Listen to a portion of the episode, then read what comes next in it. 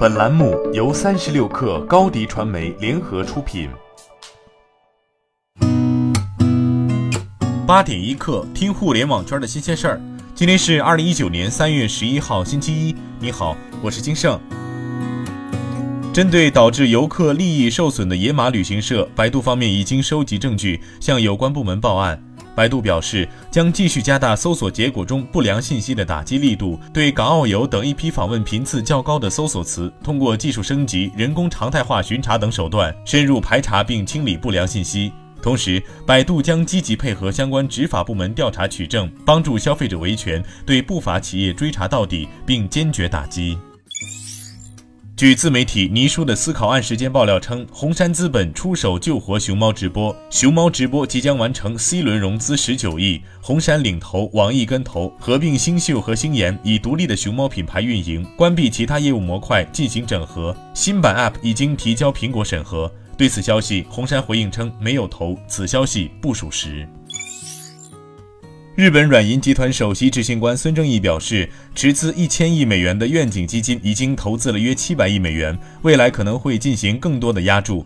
孙正义在接受 CNBC 采访时称：“我们大概投资了七百亿美元，但我们希望银行能扩大对我们的支持力度，因为我们的资产价值已经增长。”微软上周对富士康母公司红海提起诉讼，称这家消费电子制造商自2013年以来未能遵守一项专利授权协议。微软要求红海补缴专利授权费和利息，并审查红海的账簿和律师费。目前还不清楚这项专利授权协议覆盖哪些产品。不过，微软2013年表示已经与红海达成了 Android 和 Chrome OS 设备的专利授权协议，协议的副本已提交至法庭，但目前仍然保密。天风国际知名苹果分析师郭明基表示，他认为苹果最早将在今年第四季度开始生产头戴式增强现实 AR 设备。不过，郭明基在报告中给自己留了一点余地，暗示大规模生产更可能要到2020年第二季度才会开始。这意味着苹果的 AR 设备最早可能要到明年夏天的某个时候才会推出。郭明基表示，这款头戴式 AR 设备极有可能与 iPhone 同步，iPhone 将为 AR 提供所需信息。